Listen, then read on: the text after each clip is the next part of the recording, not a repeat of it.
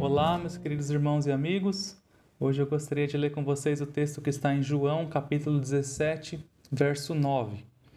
Diz assim a palavra de Deus: Eu rogo por eles, não rogo pelo mundo, mas por aqueles que me deste, porque são teus. Esse versículo faz parte da oração intercessória de Jesus, e Jesus afirma que ele não ora pelo mundo, não porque ele não ame o mundo, mas porque a salvação do mundo depende do testemunho daqueles por quem ele ora. Isso é, Jesus ora pelos seus discípulos, tanto pelos doze que o acompanhavam à época, tanto pelos discípulos que o seguiriam no futuro. Isso é, Jesus ora por mim e por você. E Jesus, eu gostaria de realçar dois aspectos que Jesus faz nessa oração. Primeiro, é que Jesus ora para que nós sejamos um.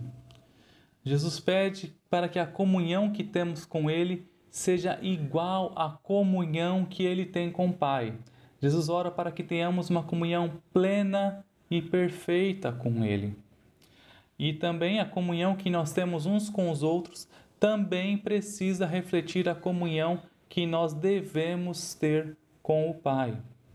O segundo aspecto que eu gostaria de realçar é que Jesus ora para que nós sejamos santificados.